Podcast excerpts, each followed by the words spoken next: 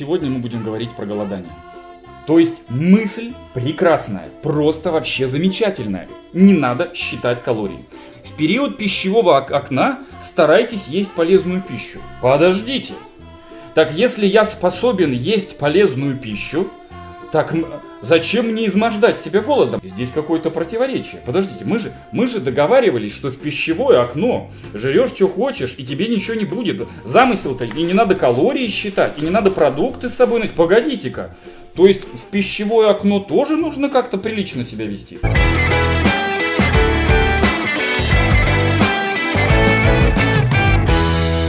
Легко о стройности Сергеем Обложко. Я врач-психотерапевт, диетолог, специалист по снижению веса.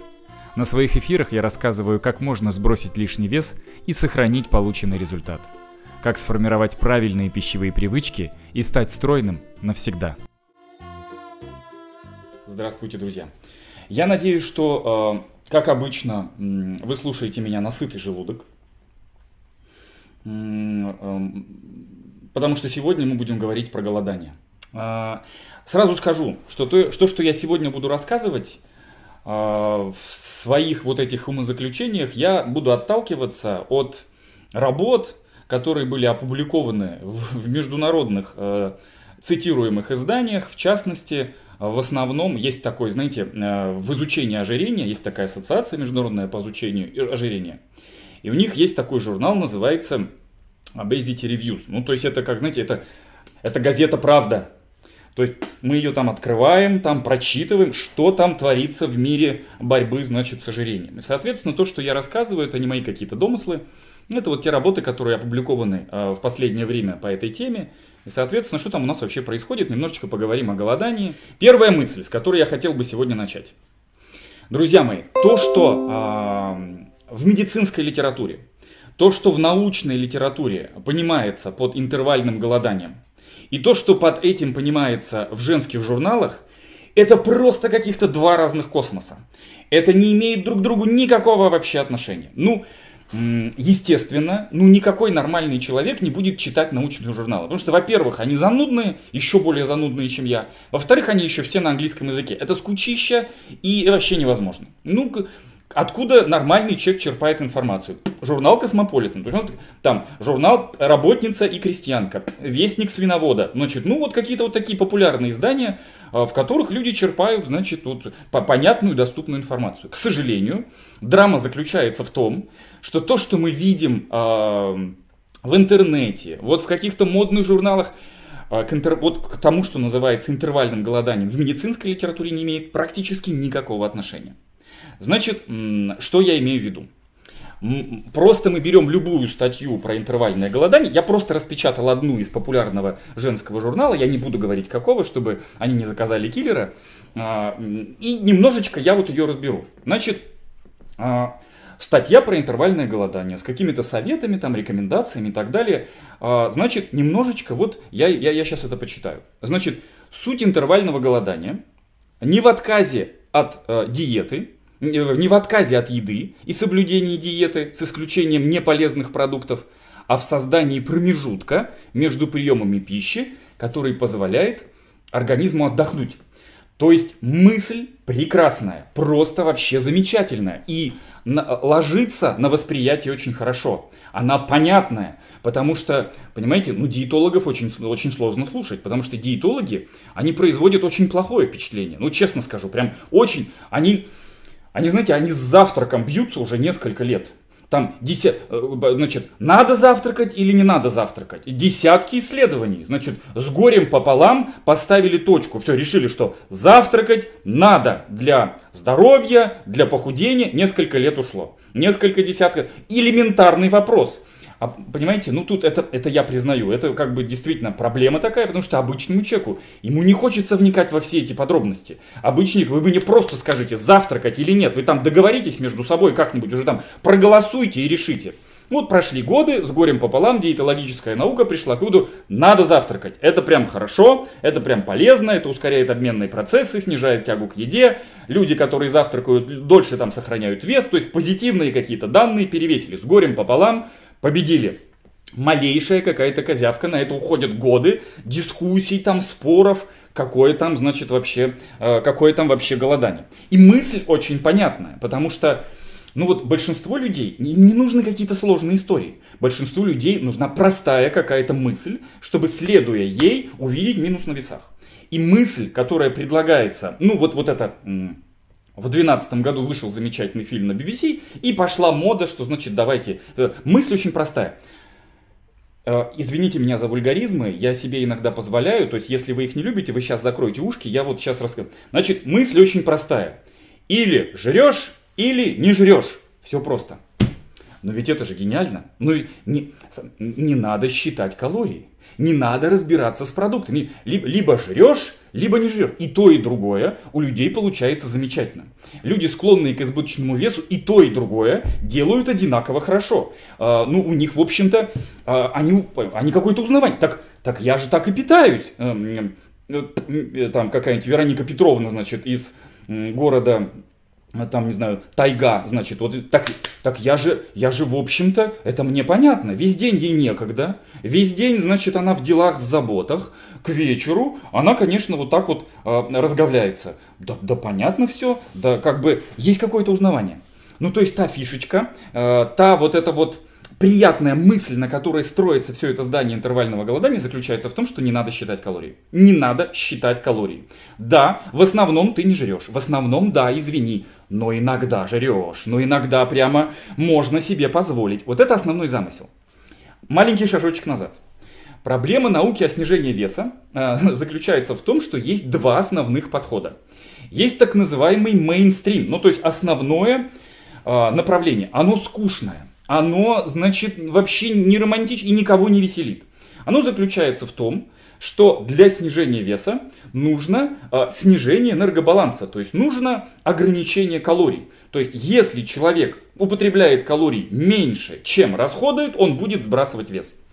Как бы точка сотни работ, значит, слепых, контролируемых, замечательных, показывают, что это работает. Вот этот принцип срабатывает. Там уже дальше дискуссии. Ой, а, а я боюсь, что я буду меньше есть, значит, и буду не наедаться. Вот тебе плотность калорий, то есть при больших объемах, низкая калорийность, ты будешь наедаться и сбрасывать вес. Ой, а я боюсь, что у меня будет повышенная тяга. Вот тебе, значит, э, приемы по снижению тяги к еде, там, метаболическое питание там, и так далее. Много разных фокусов придумано, но вот эта скучная идея заключается в том, что калории имеют значение. Калории имеют первостепенно решающее значение. Но проблема в чем? Проблема в том, что все равно в науке о снижении веса идет бесконечный, постоянный поиск золотого граля. Ну, Понимаете, ну ученые, ну это скучно, это неинтересно. Нам нужен какой-то вот, какое-то вот решение глобального вопроса.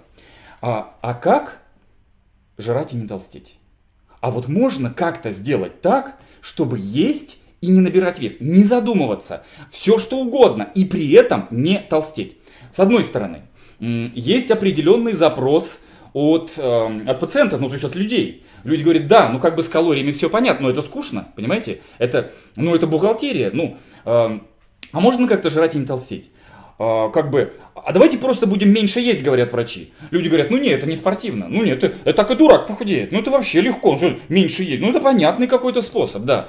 А вот можно, чтобы больше есть и при этом худеть? Есть какой-то такой вот способ, вот нам, нам вот так вот придумайте.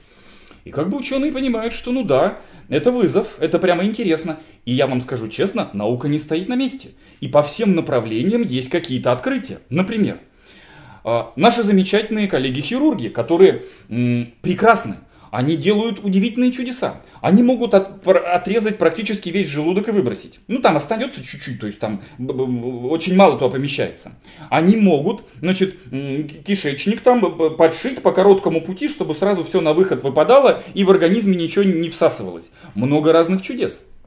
Но наши коллеги-хирурги обнаруживают, что люди они лыком шиты, они не сдаются. Ну, то есть они выбирают жидкую пищу, они выбирают калорийные продукты, они все равно так питаются, что даже если ему как бы э, тонкий кишечник пришили к прямой кишке, практически все на выход, прям пища летит и прям сразу с другой стороны выпадает.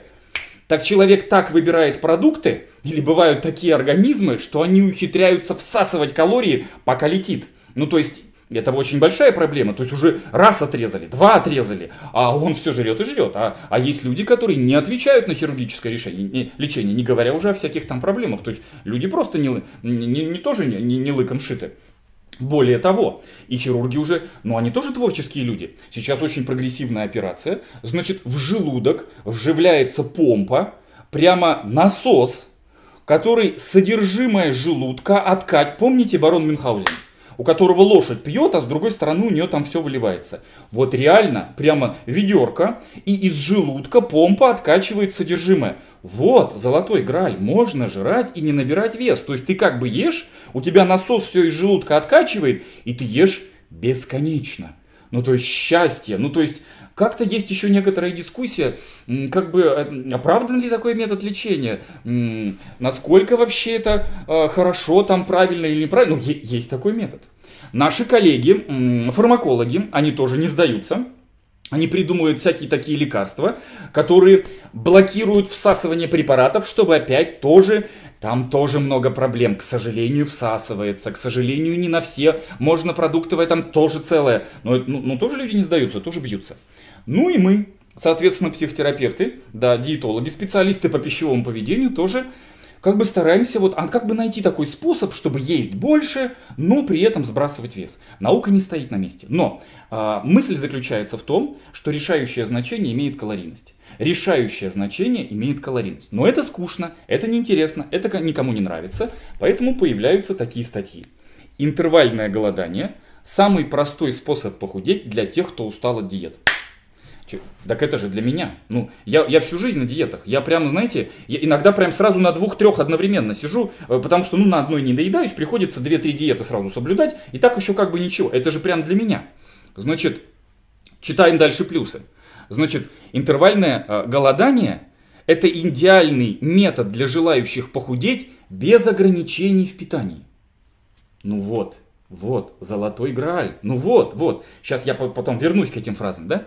Вы можете не ограничивать себя. Это третий абзац. Ну, то есть опять одно и то же все повторяется. Вы можете не ограничивать себя. Периодическое голодание помогает употреблять в сутки меньше калорий, ведь прием пищи имеет временной лимит.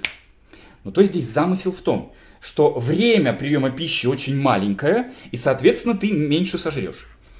Ну, друзья мои, давайте будем честны друг с другом. Я бы не стал недооценивать людей. Я бы не стал вот здесь их недооценивать, что, дескать, вот у них пищевое окно 4 часа, там, там 6 часов или 8, и, дескать, они вот мало съедят. Вот я бы прямо, ой, прямо опасная такая тема. Ну ладно, идем дальше. Польза для организма, тут перечисляется польза. А, подтверждена экспериментальными исследованиями, в том числе и на животных. Ну, как бы там история заключается в том, что в основном на животных, а если вообще серьезно, то на грибах, ну, то есть на дрожжах. Больше всего исследований, значит, пользы голодания вообще на дрожжах. То есть там до человека, ой, как далеко. Очень мало работ существует действительно о доказанной пользе интервального голодания для человека. Ну, как бы, да, действительно проживут. Ну, грибы же худеют, ну а чем мы хуже, чем, чем дрожжи, да? И тут, тут все, значит, э, все красиво, все замечательно. Значит, развенчиваются мифы основные, да, вот здесь вот написано, что э, миф номер один, что дробные приемы пищи ускоряют обмен веществ. Это так, то есть, то есть тоже там несколько лет ушло, дискуссий в научном, э, значит, сообществе. В итоге большинство работ показали, что да, действительно, дробное питание, учитывая там метаболический эффект, на 5-10% ускоряет обменные процессы, что значит? Это действительно так. Здесь в статье написано, что нет, имеет значение, сколько ты съел калорий. Я согласен, да. Ну, замысел в том, что, дескать, если ты не ешь, калорий будет мало. Значит, какие плюсы у интервального голодания? Я читаю в женском журнале. Не требует дополнительных затрат. Экономит время на приготовлении и приеме пищи несколько раз в день. Просто все просто. Просто не жри и все. Освобождает от бесконечных походов к холодильнику. Угу. Угу. Да, да, да, да. Друзья мои, я освобождаю вас от бесконечных подходов к холодильнику. Вы свободны. Можете больше не подходить к нему. Все, освобождаю вас. Да, конечно, там же магнит какой-то живой, там же... А, она как бы уже освобожденная от холодильника, но вдруг, значит, чувствует, что м- какая-то неведомая сила ее туда тянет. Ну ладно, а, вы освобождены от бесконечных походов к холодильнику. Значит, э, значит, что там еще? Не нужно покупать продукты для похудения. Значит, э, что там, не нужно носить с собой еду с правильными приемами пищи, не нужно планировать рацион. И самая главная фишка, вот она, не нужно считать калории. Ну все, ну, ну все прекрасно. Значит, тут дальше идет противопоказание, там ля-ля-ля. И, и теперь самое замечательное. Самое, что вот мне нравится в этой замечательной статье, значит, ошибки худеющих. Значит, ошибки. Значит, самая частая ошибка. Первое. Собственная интерпретация режима 16 на 8. За 8 часов некоторые съедают столько, сколько другой не употребил бы и за 2 дня. Подождите. Подождите, подождите, здесь, здесь какое-то противоречие. Подождите, мы же, мы же договаривались, что в пищевое окно жрешь, что хочешь, и тебе ничего не будет. Замысел-то, и не надо калории считать, и не надо продукты с собой носить. Погодите-ка, то есть в пищевое окно тоже нужно как-то прилично себя вести. Подождите, то есть сначала она 16 часов голодает, то есть прямо, ну, первые 12 часов, пока спала, еще ничего. Ну, значит, оставшиеся 4 часа прямо из последних сил держится, а потом ей еще нужно вести себя прилично, иначе все коту под хвост. Угу. Значит, а, разовые голодовки от случая к случаю, за которые тело не успевает адаптироваться к новой системе, и э, питание и отвечает снижение метаболизма. Это ошибка. Подождите, вы же толк только говорили, что значит голод там ускоряет обменные процессы. Как это значит вот голод зам... Опять у нас какое-то противоречие. Ну и тут еще написано, значит, что нельзя там спортом заниматься там и так далее, и так далее. Значит, рекомендации. Значит, рекомендации. В период пищевого окна старайтесь есть полезную пищу. Подождите. Так если я способен есть полезную пищу, так зачем мне измождать себя голодом? Я же ведь и так похудею, если я на это способен. Драма-то заключается в том, что некоторые не очень любят полезную пищу. Некоторые-то очень любят как раз неполезную, в период пищевого окна старайтесь есть полезную. А если я буду есть неполезную? Контролируйте количество и качество еды. Подождите. Вы же в первом абзаце говорили, что не надо ничего контролировать. Вы освобождены, значит, от подсчетов там. Подождите, контролируйте количество и качество еды. И пейте достаточное количество жидкости. Спасибо. Друзья мои, значит, и самые, конечно, ништяки в конце – Интервальное периодическое голодание освобождает от мыслей о еде. Вы освобождены, можете больше о еде не думать. Я, да, представляю себе человек, который не ест уже долгое время или там использует там два дня э, голодания, он прямо о еде не думает, прям вообще не думает о еде. Прямо даже эта мысль в голову ему не приходит. Помогает не находиться в поиске съестного, значит, меню на периодическом голодании не обязательно э, соблюдать но в него могут входить. В него, представьте, могут входить мясо и рыба, овощи, фрукты, ягоды, крупы, молочные, черный чай, вода. Спасибо. Могут входить, не обязательно, но могут входить, друзья мои. Драма заключается в том, что, к сожалению, то, что пишут э, в популярных, значит, научных журналах, Э, к на самом деле к интервальному голоданию не имеет никакого значения, потому что в медицинской литературе по этому поводу нет дискуссии. А, Все упирается в то, что а, в любом случае работает снижение калорийности. У нас есть два способа снижать калорийность. Первый способ проверенный, мейнстримовский, который работает, который доказан. Это э, постоянное снижение калорийности. Дальше у нас там разные есть градации. Легкое снижение калорийности там на 25% ни к чему не обязывающее. Низкокалорийное питание, очень низкокалорийное питание. Там все плюсы и минусы, разные там вот эти все. Это прям отдельная дискуссия. Это, ну вот, это то, что работает. И мысль заключается в том, что иногда люди не могут долго выдерживать сниженную калорийность. А давайте мы будем иногда вот какими-то такими импульсами предлагать им низкую калорийность. Вот, ну вот в какой-то разные бывают вот эти вот способы интервального голодания. Их на самом деле достаточно много, и поэтому данные тоже такие противоречивые, потому что кто-то голодает, значит, 16 на 8, кто-то там 4 на 20, кто-то, значит, в один день съедает 25% от суточной калорийности, а во второй день 125. И по итогам, ну то есть как бы в один день мало, в, в один день недолет, в другой день перелет, и по итогам двух дней получается там 150%, что за два дня получается вот искомый минус 25% э, калорийности. И э, есть работы, которые сравнивают, ну то есть, а есть ли какая-то выгода? Либо мы просто на 25% убираем калорийность постоянно, либо мы делаем вот так. В один день мы съедаем 25% калорийности, а во второй день 125. Что тоже получается минус 25% каждый день. И вот исследования показывают, что разницы никакой. Разницы никакой нет. Первое, на что я хотел бы обратить ваше внимание. Работы, большинство работ по интервальному голоданию сравнивают свою эффективность не с очень низкокалорийными диетами, а вот с этим легким ограничением калорийности в пределах 25%. То есть это самое низкоэффективное, что есть значит, в рамках а, э, вот этой истории про снижение калорийности, это самое легкое, низкоэффективное. То есть вот эти все работы, которые пытаются а, как бы обосновать пользу интервального голодания, они зацепляются за, самую, за самый неэффективный способ снижения калорийности. И они пытаются себя с ним сравнить. Потому что очень низкокалорийные диеты там вообще и рядом не стояли по скорости снижения веса, по эффективности там и так далее. То есть они гораздо лучше. Хотя бы зацепиться вот за это. Ну то есть хотя бы тут какую-то показать эффективность. Нет. А, вот по последнему обзору, который я смотрел, а, значит, 5 э, хороших работ, 3 а, показали, что разницы никакой, ну, 2 показали, что да, есть какая-то вот разница. Но смысл в том, что работ очень мало, данные противоречивые, и сравнение идет с самой э, медленной вообще э, историей по снижению веса в плане ограничения калорийности. Дальше. Какая еще у нас тут есть проблема? Какая у нас есть проблема? Проблема заключается в том, что есть такая замечательная вещь, как такая замечательная вещь, как нарушение пищевого поведения.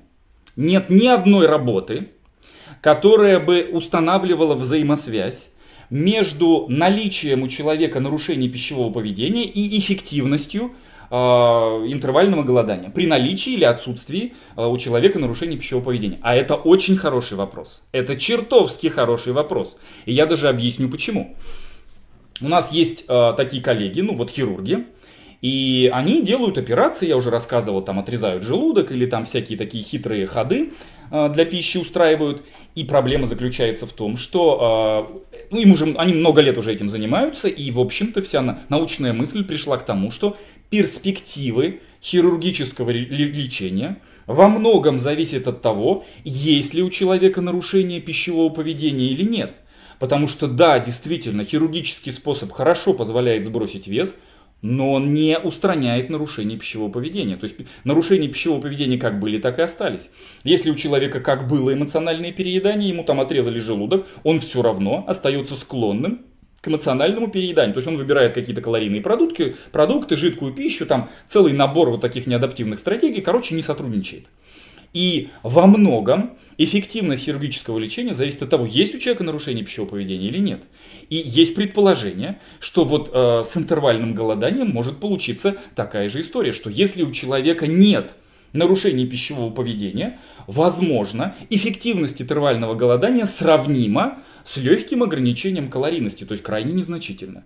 Если у человека есть нарушение пищевого поведения, нет таких работ, но гипотеза заключается в том, что там будет все грустнее, все хуже, потому что если, потому что есть друг, очень много других работ, в которых написано, что соблюдение жестких диет, то есть неправильных диет, наоборот, приводит к формированию нарушений пищевого поведения. Есть корреляция между э, опытом следования жестким диетам и, соответственно, потом формированием нарушений пищевого... Там э, есть дискуссия, есть ли причинная следственная связь, или это просто корреляция, там целая история. Но корреляция точно есть. И, соответственно, есть, опять же, нет таких работ, но есть подозрения. А не приводит ли следование жестким диете, диетам к у, усугублению нарушения пищевого поведения, к появлению там нарушений пищевого поведения. И, и тут еще огромная, огромная дискуссия.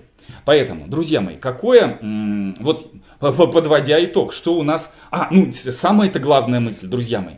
Самая главная мысль, когда... А, разные, разного вида сектанты а, проповедуют какую-то вот новую простую мысль, которая изменит вашу жизнь, они, у них все время там есть какой-то вот прямо козырь прямо. И очень часто козырь это кетоз. Друзья мои, кетоз прекрасен. Кетоз это просто вообще замечательная вещь. Дело в том, что если действительно и вот жиропоклонники этому следуют, и, значит, вот э, голодальщики этому следуют, это прекрасно. Ну, то есть, если человек какое-то время там и или ничего не ест, или там не ест углеводов, организм переходит на метаболизм там жирных кислот, начинает, происходит метаболическое переключение, и он начинает работать по-другому. Повышается уровень там кетоновых тел там и так далее. И есть очень много данных о том, что кетоз – очень замечательно воздействуют на мозг.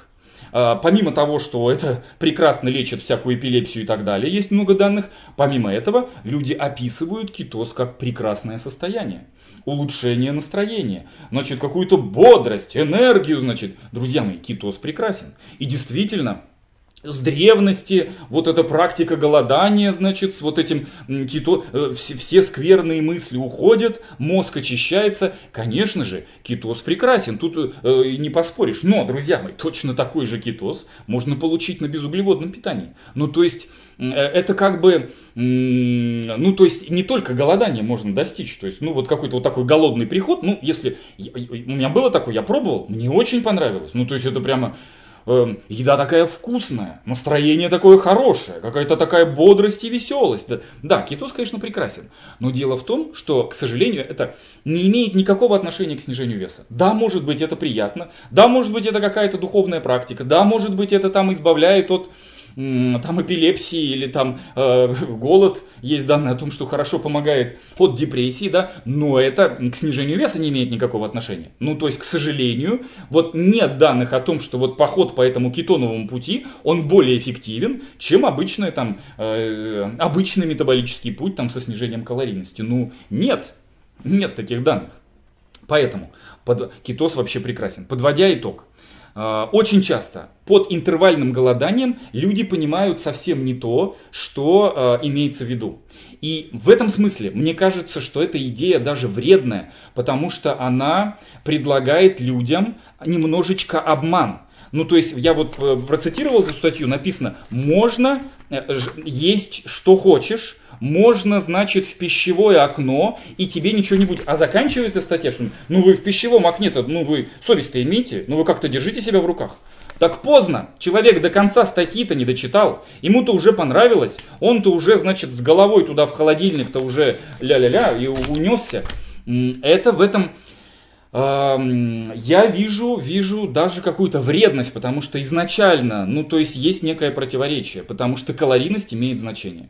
Потому что если в периоды вот этого пищевого окна человек превышает калорийность, ест какие-то а, продукты там с какой-то жирностью, а, есть вероятность, что это не будет работать, а может быть даже будет работать в плюс. Дальше. Ну, соответственно, если вы планируете заниматься каким-то интервальным голоданием, посоветуйтесь с врачом. Вы э, лучше это делаете под контролем врача, потому что, ну, в любом случае, ну, калорийность имеет значение. Да, мы не любим считать калории, никому это не нравится, и нам хочется простой принцип, э, соблюдая который мы получим э, минус на весах. Но там много разных э, подводных камней. Калорийность имеет значение. Калорийность имеет значение в любом случае. Дальше. Не следует путать хорошее настроение, кетоз и э, вот этот вот прилив энергии э, с, с эффектом э, по, по снижению веса.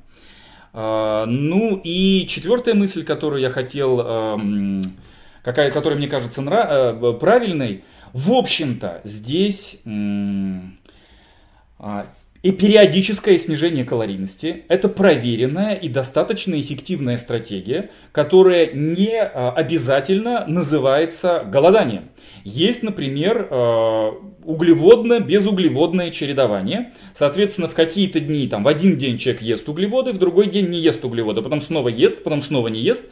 Это хорошая стратегия. Есть, например, такая стратегия, как раскачка коридора калорийности. Там, условно говоря, в один день она ест там, 600 килокалорий, во второй там, день там, ест 1000 там, или там еще больше. Соответственно, по сумме двух дней получается не так страшно. Ну, то есть, каждый день по 800 это как-то ей тоскливо. А один день 600, второй день 1000 как-то ей нормально. Это тоже проверенная стратегия, она работает достаточно хорошо.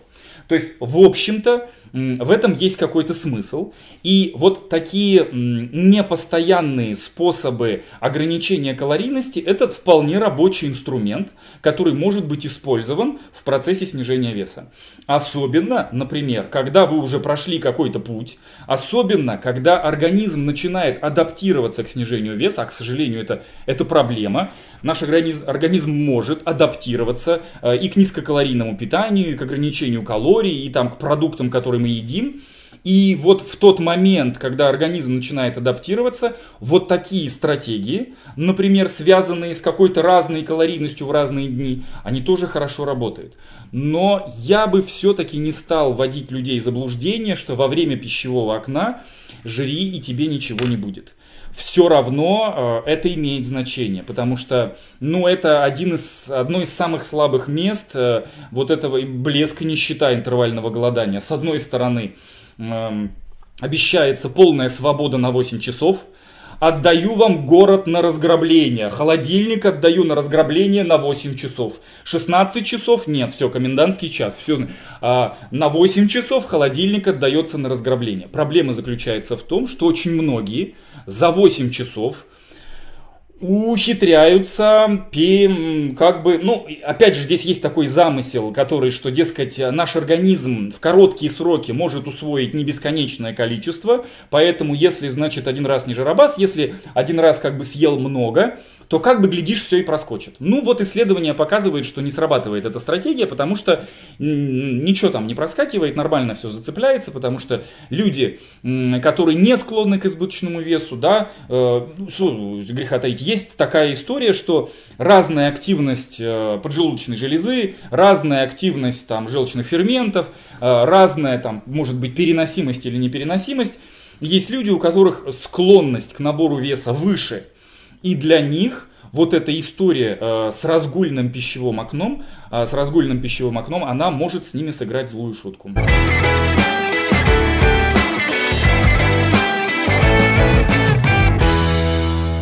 Это был подкаст Сергея Обложка, и на этом я с вами прощаюсь. Не забудьте подписаться для того, чтобы первыми слушать новые выпуски этого подкаста. Задавайте вопросы и пишите свои комментарии в удобных вам соцсетях. Ссылки вы найдете в описании. До встречи в следующем выпуске. Желаю вам всего приталенного.